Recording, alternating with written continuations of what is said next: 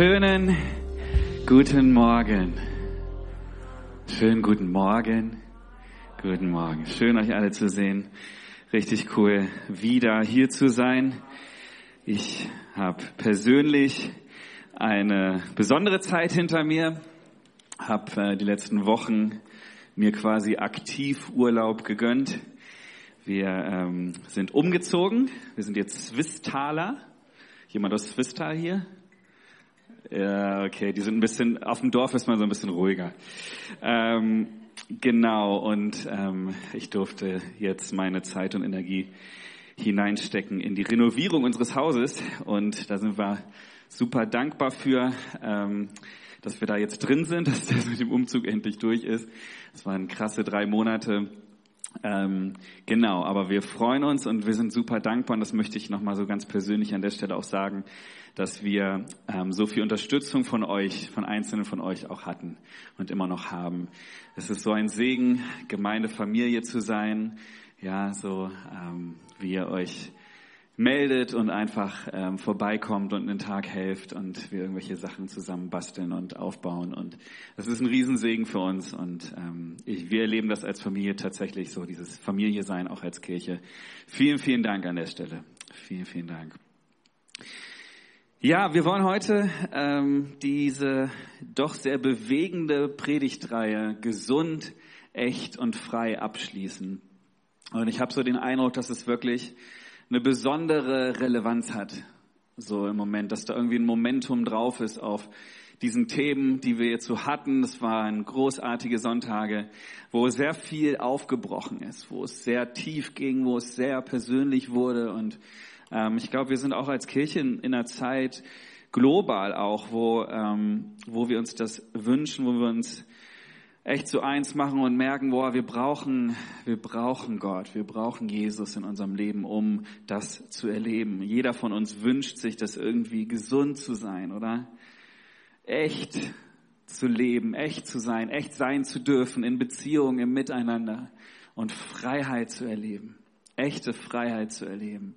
Das sind so, so Grundbedürfnisse, die wir alle haben als Menschen. Und ich weiß, dass es umkämpft ist und ich weiß von, ja, von Situationen auch von euch, wo Menschen hier sind oder auch jetzt vielleicht gerade zuhören oder auch nicht hier sein können, weil es in ihrem Leben gerade eine Spannung gibt.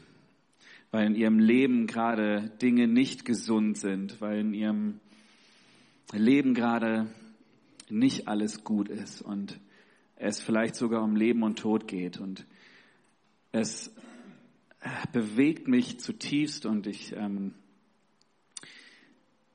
spüre in mir nicht nur nicht nur Mitgefühl und Traurigkeit über manche Situationen, die ich mitbekomme, von denen ich höre, wo wir beten, wo wir tun, wo wir füreinander einstehen, aber wo trotzdem die Not auch bleibt.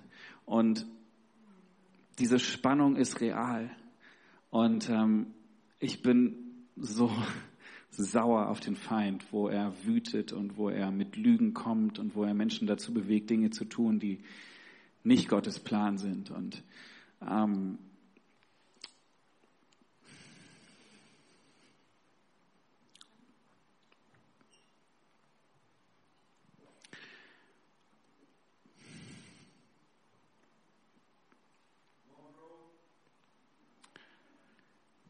so gut, dass wir einander haben.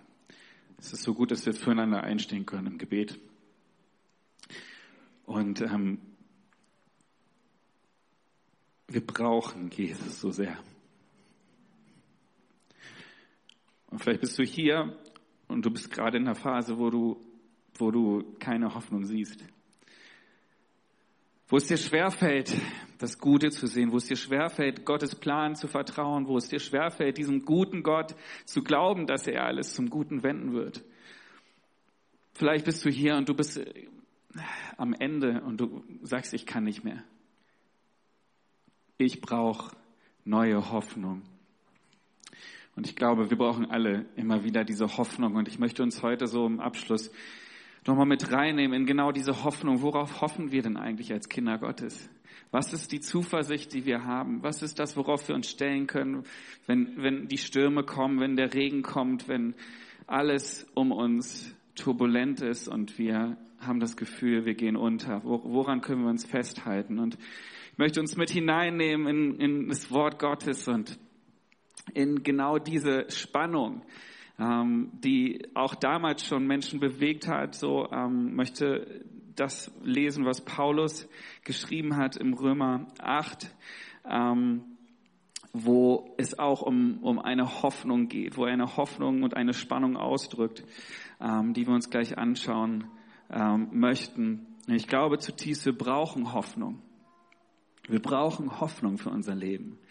Äh, Martin Luther King hat mal gesagt, wenn du die Hoffnung verlierst, dann verlierst du die Vitalität, die das Leben weitergehen lässt.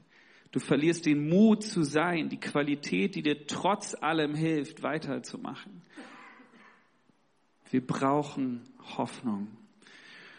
Und genau diese Spannung ähm, drückt Paulus hier in Römer 8 aus. Er schreibt hier an die Gemeinde in Rom, an die Jesus-Nachfolger, die dem Ruf Jesu gefolgt sind damals und deshalb verfolgt werden, deshalb Verfolgung erleben mussten. Und er ruft ihnen hier zu, hey, haltet durch, haltet durch. Und wir lesen mal ab Vers 18. Da heißt es, ich bin aber davon überzeugt, dass unsere jetzigen Leiden bedeutungslos sind im Vergleich zu der Herrlichkeit, der er uns später schenken wird. Denn die ganze Schöpfung wartet sehnsüchtig auf jenen Tag, an dem Gott offenbar machen wird, wer wirklich zu seinen Kindern gehört. Alles auf Erden wurde der Vergänglichkeit unterworfen. Das sehen wir spätestens, wenn wir morgens in den Spiegel schauen und wieder eine Falte mehr dazu gekommen ist. Dies geschah gegen ihren Willen, durch den, der sie unterworfen hat.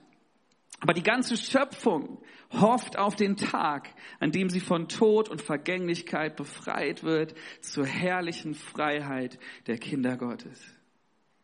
Denn wir wissen, dass die ganze Schöpfung bis zu diesem Augenblick mit uns seufzt wie unter den Schmerzen einer Geburt. Wer von euch war schon mal bei einer Geburt dabei? Ich durfte das zweimal bei meiner Frau erleben. Das ist ein besonderer Moment. Diese Schmerzen sind wirklich außergewöhnlich. Und selbst wir, heißt es hier, obwohl wir im Heiligen Geist einen Vorgeschmack der kommenden Herrlichkeit erhalten haben, seufzen und erwarten sehnsüchtig den Tag, an dem Gott uns in unsere vollen Rechte als seine Kinder einsetzen und uns den neuen Körper geben wird, den er uns versprochen hat. Nachdem wir nun gerettet sind, hoffen und warten wir darauf. Denn wenn man etwas schon sieht, muss man nicht mehr darauf hoffen. Was ist die Hoffnung auf etwas, das man schon sieht? Aber wenn wir auf etwas hoffen, das wir noch nicht sehen, dann müssen wir mit Geduld und Zuversicht darauf warten. Ein total bewegender Text und ich finde, es drückt so total gut auch diese Spannung und diese Sehnsucht aus, die schon damals auch Jesus Nachfolger hatten. Ähm, kannst gerne mal Römer auch im Ganzen lesen. Das ist eine Reise, die er da auch mit uns macht, ähm, der Paulus. Und am Ende regiert, am Ende kommt die Hoffnung raus, die Hoffnung auf das Evangelium. Und ich möchte noch mal ein bisschen einsteigen. Er fängt ja an hier mit diesem Vers. Ich bin aber davon überzeugt, dass unsere jetzigen Leiden bedeutungslos sind im Vergleich zu der Herrlichkeit, die er uns später schenken wird. Und ich glaube, dass es wichtig ist, dass wir hier aufpassen, dass Paulus nicht in den Mund zu legen, so dass er irgendwie sagen möchte, unsere Leiden wären bedeutungslos. Das wäre nicht schlimm, so, ja, nach dem Motto, stellt euch doch nicht so an, das bisschen Auer. Und das macht die Bibel übrigens gar nicht. Wenn du das Alte Testament liest, da geht es schon sehr ehrlich auch um das Leben und um die Schwierigkeiten, die es da mit sich bringt. Aber was Paulus hier machen möchte, glaube ich, ist davon einfach zu schwärmen, welche Herrlichkeit uns noch erwartet. Er will uns helfen, ja, unsere Leiden, unsere Herausforderungen, die real sind, durch die Linse der Herrlichkeit Gottes zu sehen, die noch kommen wird. Paulus sagt nicht, euer Leiden ist so klein, stellt euch nicht so an, sondern hey, guck mal, Gottes Herrlichkeit ist so viel größer, ist so wunderbar. Er versucht uns als Kinder Gottes zu erinnern, wie großartig das Evangelium eigentlich ist. Und ich glaube, es ist so wichtig, dass ich brauche das immer wieder, dass ich mich erinnere, welche Kraft das Evangelium eigentlich hat für mein Leben. Wenn du lange mit Jesus unterwegs bist, irgendwann wird es für dich selbstverständlich. Aber wir brauchen es immer wieder, diese Erinnerung, dass wir sagen, wow, das Evangelium, diese Herrlichkeit, die kommen wird, die Gott uns verspricht, es wird großartig und es stellt unsere jetzigen Leiden in ein ganz anderes Licht. Wir brauchen das. Ich musste so dran denken, so wenn ich mit meinen Kindern, meine Töchter sind jetzt fünf und sieben, wenn ich mit denen einkaufen gehe, ja. Ich war im Moment sehr oft bei verschiedenen Baumärkten. Ähm, und das ist nicht so ein Kinder, kinderfreundliches Umfeld. Ja, Es ist jetzt nicht so, äh, ne? da gibt's vielleicht Fische noch zum Gucken oder so. Aber ich bin halt da, um, um Sachen zu kaufen irgendwie, zum Renovieren. Und äh, wenn du Eltern bist, dann weißt du, ab einer bestimmten Dauer, irgendwann werden die Kinder quengelig, okay? Die Aufmerksamkeitsspanne beim Einkaufen, beim Mitlaufen ist irgendwann vorbei. Und was machen Eltern dann? Sie bestechen ihre Kinder, richtig. So. Und weißt du, ich könnte ja sagen so, ey, ähm, stell dich doch mal vor, ähm, wenn du jetzt mitmachst und noch ein bisschen aushältst, so ja, diese Strapazen des Einkaufens mit Papa im Baumarkt, ähm, wie wäre es denn, wenn du jetzt noch mitmachst, dass ich dir 100 Euro auf dein Sparkonto einzahle, womit du dann als Erwachsener deinen Führerschein machen kannst, vielleicht dir ein Auto kaufen kannst oder ein Auslandsjahr oder was auch immer. Das wird bei meinen Kindern nicht ziehen die kommende Herrlichkeit in 20 Jahren, ja? Das funktioniert nicht. Sondern es wird eher funktionieren, wenn ich ihnen irgendwie ein Brötchen beim Bäcker verspreche oder irgendwas Süßes aus dem Regal. Und so sind wir Menschen auch, oder? Wir, wir, wir brauchen immer wieder diese Erinnerung, diesen Weitblick. Und das versucht Paulus uns hier zu sagen, hey, ähm, seht das Endziel, seht das, was am Ende steht, seht die Herrlichkeit, die uns noch erwartet. Schaut nicht so, so sehr auf das Hier und Jetzt, sondern stellt es in Kontrast zu dem, was das Evangelium eigentlich für ein, ein Versprechen für euch hat. Paulus sagt, das Evangelium ist größer, es ist besser, als wir es uns vorstellen können. Und es ist so genial, sich immer wieder so bewusst zu machen, was Jesus schon in der Vergangenheit getan hat, vollbracht hat für uns. Es gibt uns Hoffnung für die Zukunft. Er ist unsere Hoffnung geworden. Ich möchte aber trotzdem, weil es real ist, weil unsere Herausforderungen real sind, weil dieses Leben nicht einfach ist, möchte ich mal hineingehen und, und mal schauen, was sagt Paulus hier da dazu, wie können wir das, dieses Leiden dann überstehen? Was, was ist ein guter Umgang damit? Und das erste, was ich hier sehe, ähm, das ist das Vergleichen. Und eigentlich sind meine Frau und ich so drauf, dass wir unseren Kindern sagen, so ja, wir vergleichen uns nicht, ne? das ist nicht gut, wir sollen uns nicht vergleichen so. Aber hier dürfen wir das ernst nehmen und sagen, ja, wir vergleichen, ähm, wir vergleichen. Und zwar vergleichen wir das, was in Vers 18 steht hier. Ähm, ich bin aber davon überzeugt, dass unsere jetzigen Leiden bedeutungslos sind im Vergleich zu der Herrlichkeit, der uns später schenken wird. Deswegen habe ich mir so einfach für mich mitgenommen, hey, wie wär's, wenn ich mir immer wieder die Frage stelle, ist das, was ich gerade erlebe, ist das, ist mein Leiden jetzt gerade? Wie wichtig ist das, was ich gerade durchmache im Vergleich zu der Ewigkeit, im Vergleich zu der Herrlichkeit, die noch kommen wird? Und das soll gar nicht heißen, dass deine Probleme nicht real sind und nicht schlimm sind und du am Ende bist gleich gerade. Aber es soll uns Hoffnung bringen. Es soll uns Hoffnung geben, dass wir einfach das, was wir gerade jetzt erleben, vergleichen mit der Herrlichkeit, mit dem Versprechen, mit der Ewigkeit, die kommen wird. Ich glaube, dass die Ewigkeitsperspektive unsere Sorgen in ein neues Licht rückt. Und ich weiß, dass das ganz leicht gesagt ist, wenn du da mittendrin bist und gerade nicht weißt, wie du von Tag zu Tag leben willst oder kannst. Aber lass dich dadurch ermutigen. Stell immer wieder diese Frage, hey, wie wichtig ist das, was ich gerade durchmache im, im Licht der Ewigkeit? Stell es gegenüber und gib's Gott ab. Das zweite, was ich hier sehe, ist Sehnsucht. Das kommt so krass raus aus diesem Text, oder so ein, ein, eine, eine Sehnsucht, Die ganze Schöpfung heißt es hier. Sie wartet sehnsüchtig auf jenen Tag, an dem Gott offenbar machen wird, wer wirklich zu seinen Kindern gehört. Habt ihr euch das mal gefragt so? Ah, wer gehört eigentlich jetzt in, in die Familie? Wer gehört eigentlich da so dazu? Ich finde es total spannend, den Gedanken. Aber was ich noch spannender finde, ist, hier heißt es ja, wartet sehnsüchtig. Und das Wort, was hier hintersteckt auf Griechisch ist, Moment, Apokaradokia. Ich musste mich kurz konzentrieren, das auszusprechen, aber das heißt so viel wie eine gespannte Erwartung. Und zwar heißt es tatsächlich wortwörtlich, seinen Kopf gerade nach vorne ausstrecken in die Richtung, wo man Hilfe erwartet. Hm. Das ist cool, oder? Es heißt nicht einfach nur die Hände in den Schoß legen und irgendwie so ein bisschen sehnsüchtig werden, sondern es ist, ich erwarte, ich strecke meinen Kopf aus zu dem, wo ich glaube, dass mir Hilfe von, von, von, wo mir Hilfe kommt und ich warte gespannt darauf, bis sie kommt. Ich strecke mich aus nach dem, der mir helfen kann. Ich warte sehnsüchtig. Es hat irgendwie auch was Aktives. Es ist nicht nur passiv. Ich strecke mich aus. Ich habe eine Sehnsucht danach, das zu erleben, dass Gott mich rettet, das zu erleben, dass seine Herrlichkeit kommt.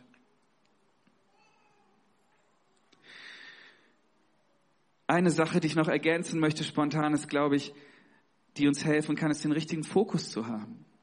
Den richtigen Fokus zu setzen, jeden Tag zu überlegen, hey, worauf richte ich jetzt mein Denken? Worauf richte ich meinen Sinn eigentlich gerade?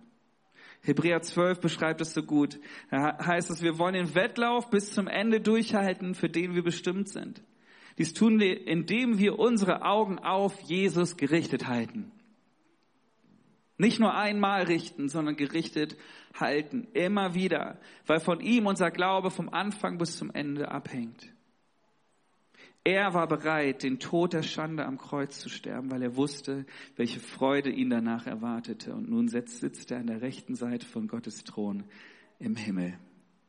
Wir haben ihn heute schon als unseren König gefeiert. Konzentrierst du dich auf die Sorgen?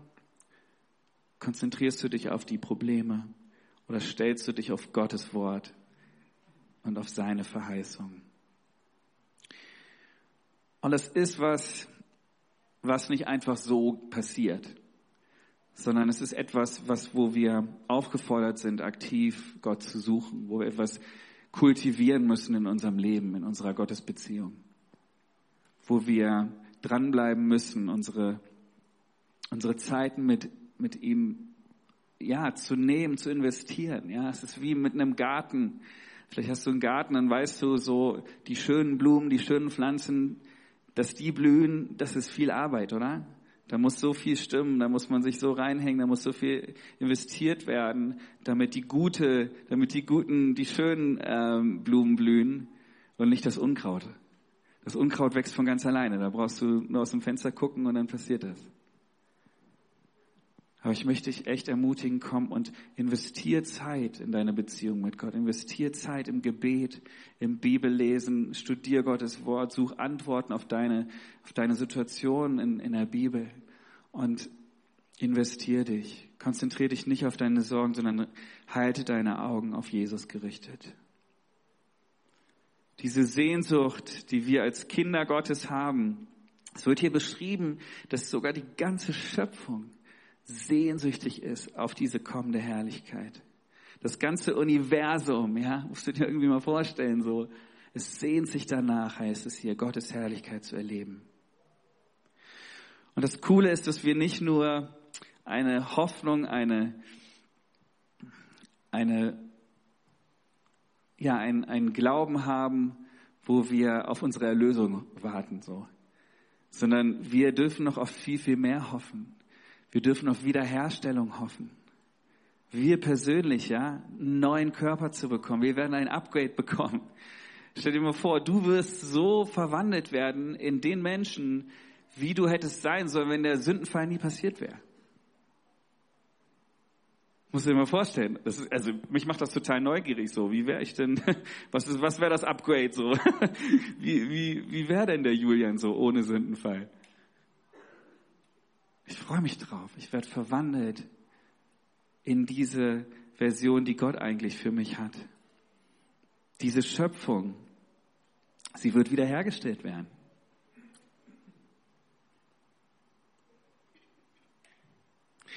Ich möchte uns mal mit reinnehmen in so ein paar Gedanken und uns das einfach nochmal ein bisschen bewusst machen. Was wäre denn eigentlich, wenn wenn diese Erde oder wenn auch, äh, wie wird es sein im Himmel, wenn, wenn, die, e, wenn wir in der Ewigkeit sind, was wird es nicht mehr geben?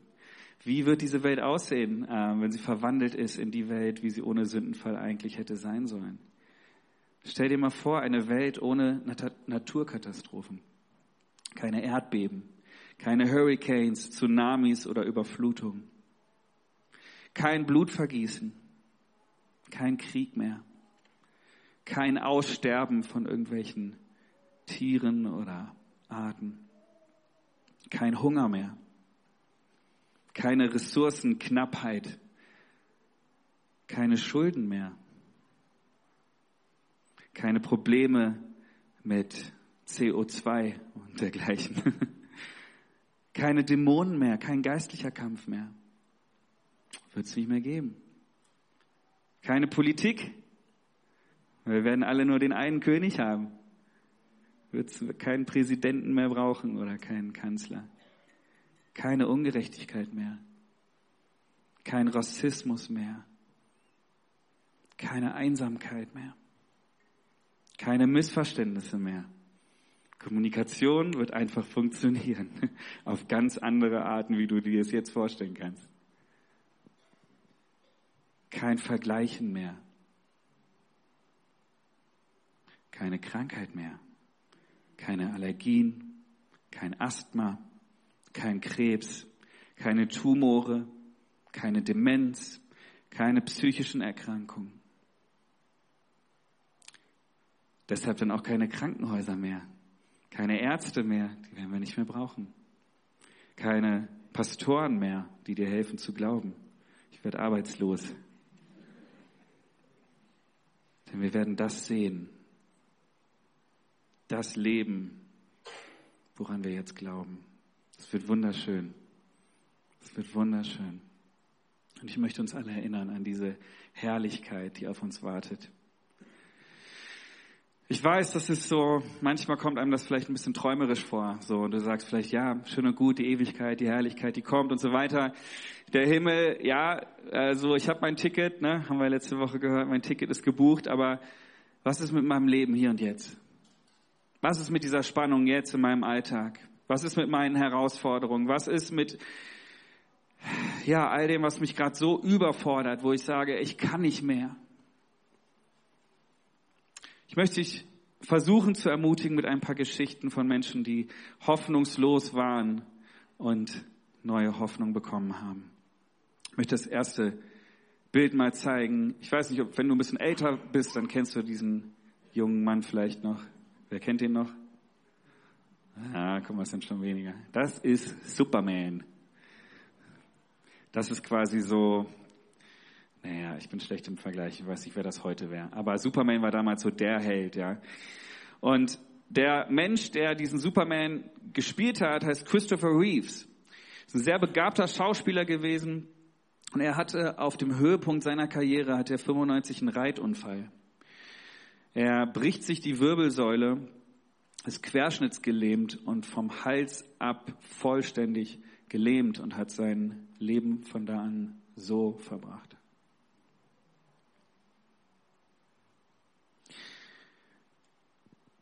Er hatte sicherlich Grund, hoffnungslos zu werden. Aber er sagte damals, in dem Moment, in dem du dich für die Hoffnung entscheidest, ist alles möglich. Statt aufzugeben, hat er gekämpft und er wurde zum Vorbild für viele Behinderte. Er hat eine Stiftung für Stammzellforschung gegründet. Er ist als Redner und Buchautor. Nichts ist unmöglich war eins seiner bekanntesten Bücher. Hat er vielen Betroffenen Mut zugesprochen und hat so diesen Überlebenswillen, diese Hoffnung hineingebracht in das Leben von vielen Menschen und wurde so tatsächlich zu einem echten Helden, zu einem echten Superman. Vielleicht kennt ihr die Geschichte von Nick Vujicic. Er ist, wie ihr dort seht, ohne Arme und Beine geboren.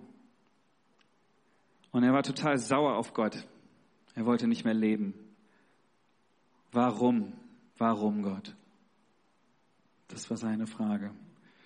Und Gott ist ihm begegnet und hat ihm Liebe ins Herz gelegt, hat ihm seinen Plan für Nicks Leben gezeigt. Und heute spricht Nick vor Millionen von Menschen und erzählt von seinem Glauben an Gott und der Hoffnung, die er in Jesus gefunden hat.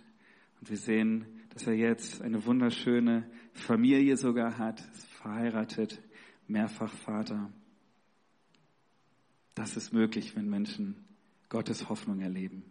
Schon hier und jetzt, nicht erst in der Ewigkeit.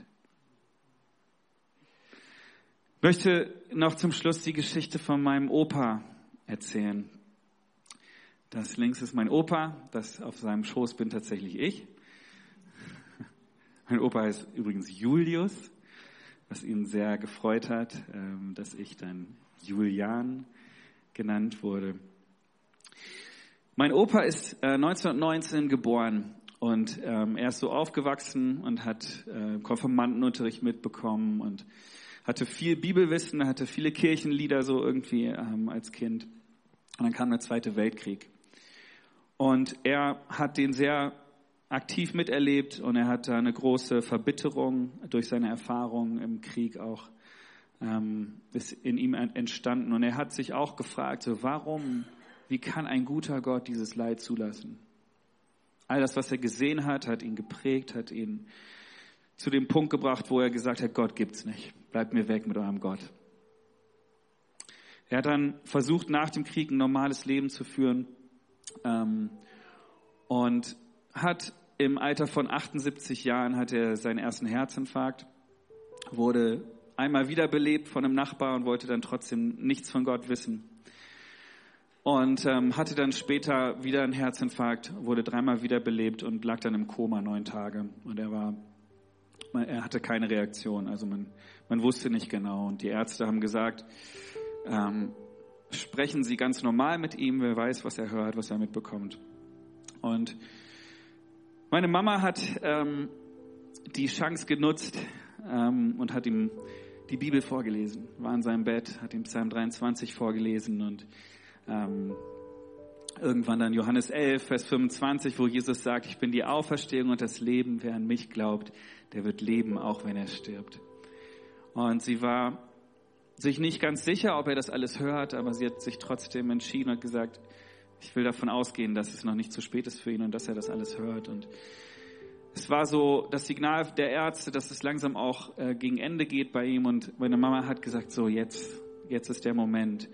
Und ähm, hat, hat ihm das einfach angeboten, hat gesagt, Papa, wenn du mich hörst und wenn du eine Entscheidung treffen willst in deinem Herzen für mich, äh, für, für Jesus, dann ist es noch nicht zu spät. Kannst du jetzt noch gerettet werden. Ich werde jetzt ein Gebet sprechen mit dir.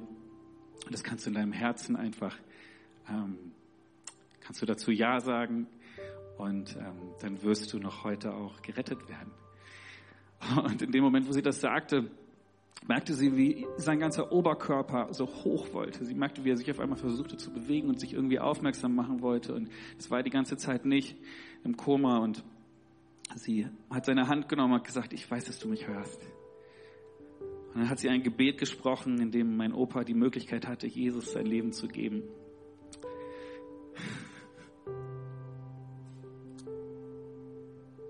In dem Moment, wo meine Mama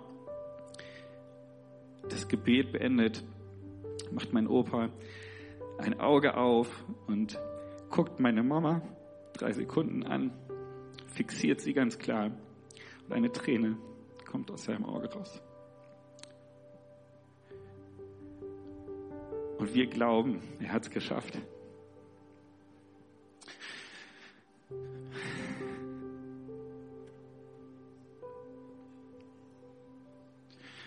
Das ist die Hoffnung, die wir haben in Jesus. Es ist niemals zu spät, das habe ich dadurch gelernt. Meine Mama hat nie geglaubt, dass er sich nochmal für Gott öffnen würde weil wir glauben, dass wir ihn im Himmel wiedersehen. Und ich habe gelernt, dass es niemals zu spät ist, eine Hoffnung auf Jesus zu setzen.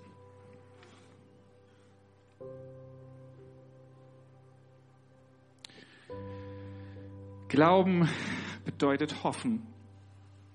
Bedeutet hoffen auf das, was wir noch nicht sehen können.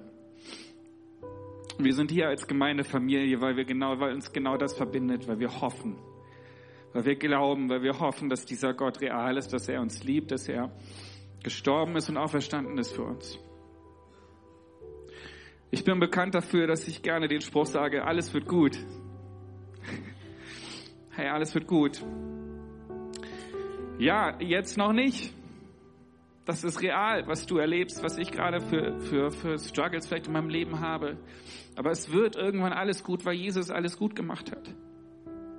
Ich kann dir keine Ratschläge geben, ich kann dir keine Tipps geben, wie du am besten mit deinem Leid umgehst. Das muss Jesus für dich tragen, das musst du mit ihm, mit dem Heiligen Geist zusammen machen. Da ist eine Spannung in dieser Welt, die wir erst in der Ewigkeit auflösen werden. Ja, wie kann das sein, fragst du dich vielleicht, so dass ich jetzt in der Klinik bin, dass ich so am Ende bin oder was auch immer. Ich möchte dir sagen, Gott bestraft dich nicht. Gott hat dich nicht vergessen. Gott hat seinen Sohn Jesus bestraft, damit du nicht bestraft werden musst. So sehr liebt er dich. Er ist der Gott der Hoffnung. Und Gott hat nicht gesagt, dass wir keine Probleme haben werden in diesem Leben. Jesus selbst sagt sogar das Gegenteil. Er sagt, hier auf der Erde werdet ihr viel Schweres erleben. Aber habt Mut, denn ich habe die Welt überwunden.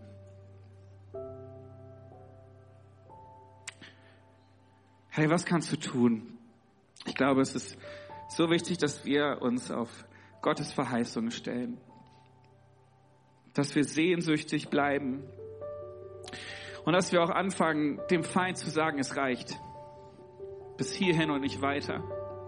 Dass wir den Namen Jesus erheben, dass wir, dass wir beten, dass sein Licht kommt und alle Finsternis weicht.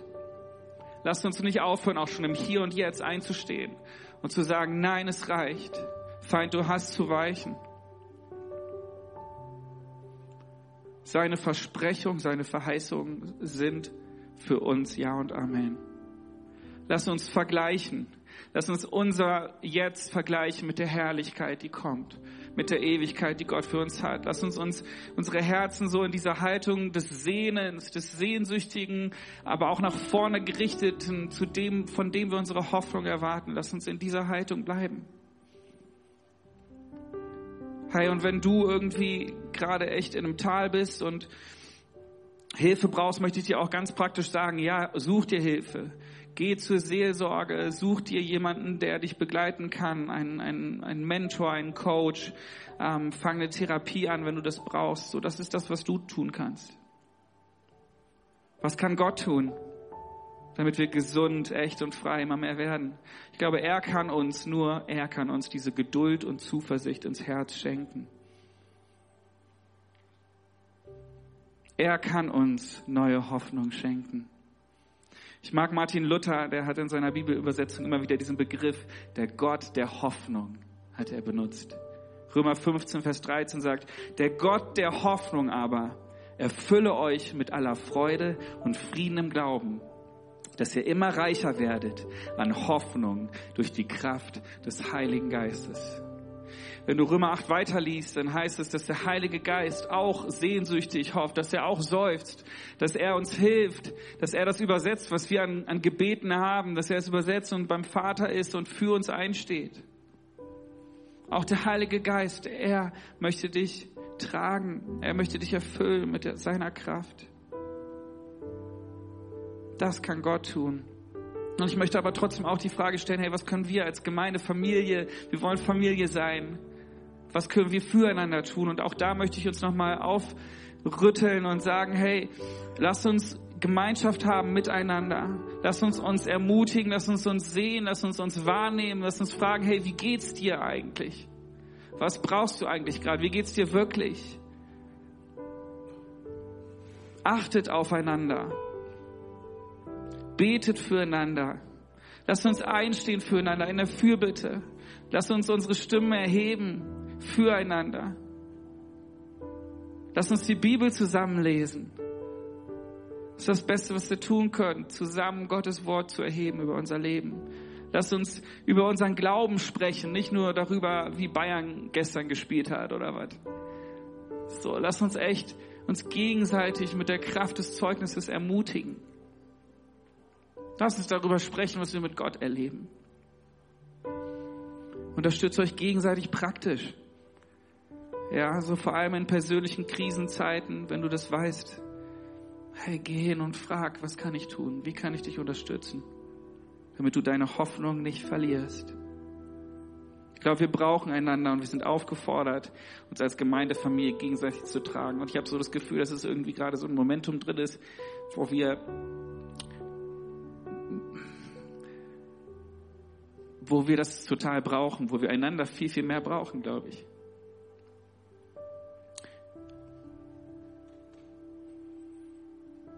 Lass uns nicht nur nach vorne gucken, sondern lass uns, gegen, uns gegenseitig angucken und wahrnehmen. Und vielleicht willst du heute jemanden nach dem Gottesdienst einladen, den du schon länger auf dem Herzen hast und sagst, hey, ich sehe dich, komm mit, wir essen zusammen Mittag und dann erzählst du mir mal, wie es dir geht. Und dann beten wir zusammen. Wir brauchen einander, um diese Hoffnung nicht zu verlieren.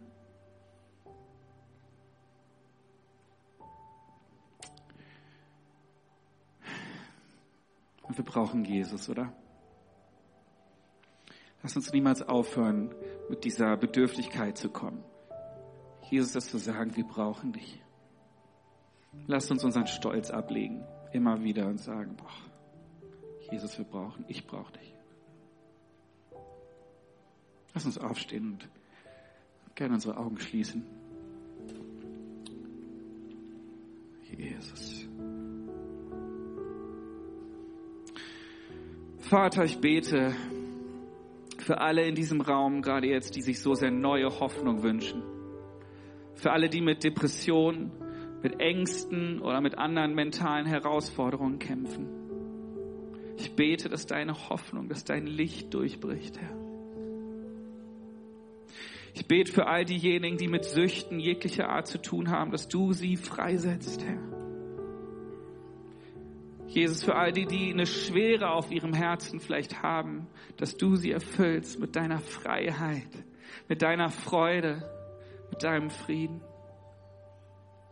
Alle, die mit Scham und Selbstverdammnis kämpfen, erfüll sie mit deinem Geist. Vater, alle, die mit existenziellen Sorgen zu kämpfen haben, versorg du sie.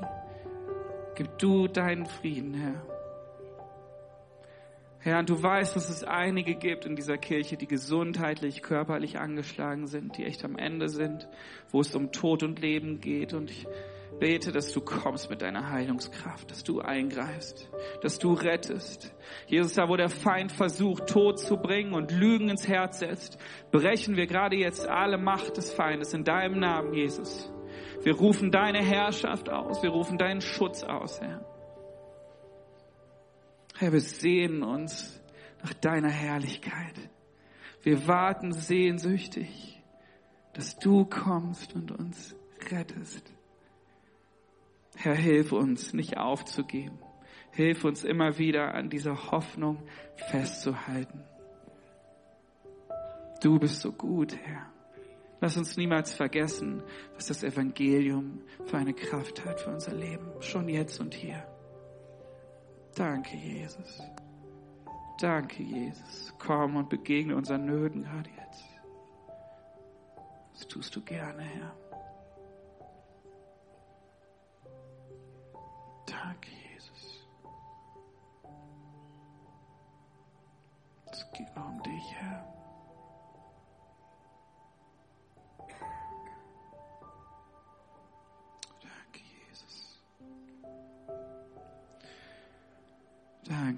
Jesus. Ich möchte dich einladen, wenn du hier bist und du hast vielleicht noch nie Jesus so in dein Herz eingeladen und gesagt, komm und rette mich. Du hast vielleicht noch nie gesagt, Jesus, komm und wär du der Herr in meinem Leben. Aber du bist hier und du merkst, du brauchst diesen Retter, du brauchst das Geschenk seiner Gnade. Du möchtest umkehren von deinem alten Wegen. Du brauchst diese Vergebung deiner Schuld. Möchte ich dir sagen, hey, heute ist dein Tag, jetzt ist dein Moment, wo du erleben kannst, wie er dich rettet. Jesus ist gekommen, er ist Mensch geworden für dich, um die Trennung zwischen Gott und uns Menschen wieder zu überbrücken. Sodass wir, wenn wir glauben, dass Jesus der Herr ist, dass er auferstanden ist von den Toten, wenn wir das mit unserem Mund bekennen und in unserem Herzen glauben, dann werden wir auch Teilhabe an dieser Herrlichkeit, an dieser Hoffnung. Dann werden wir gerettet.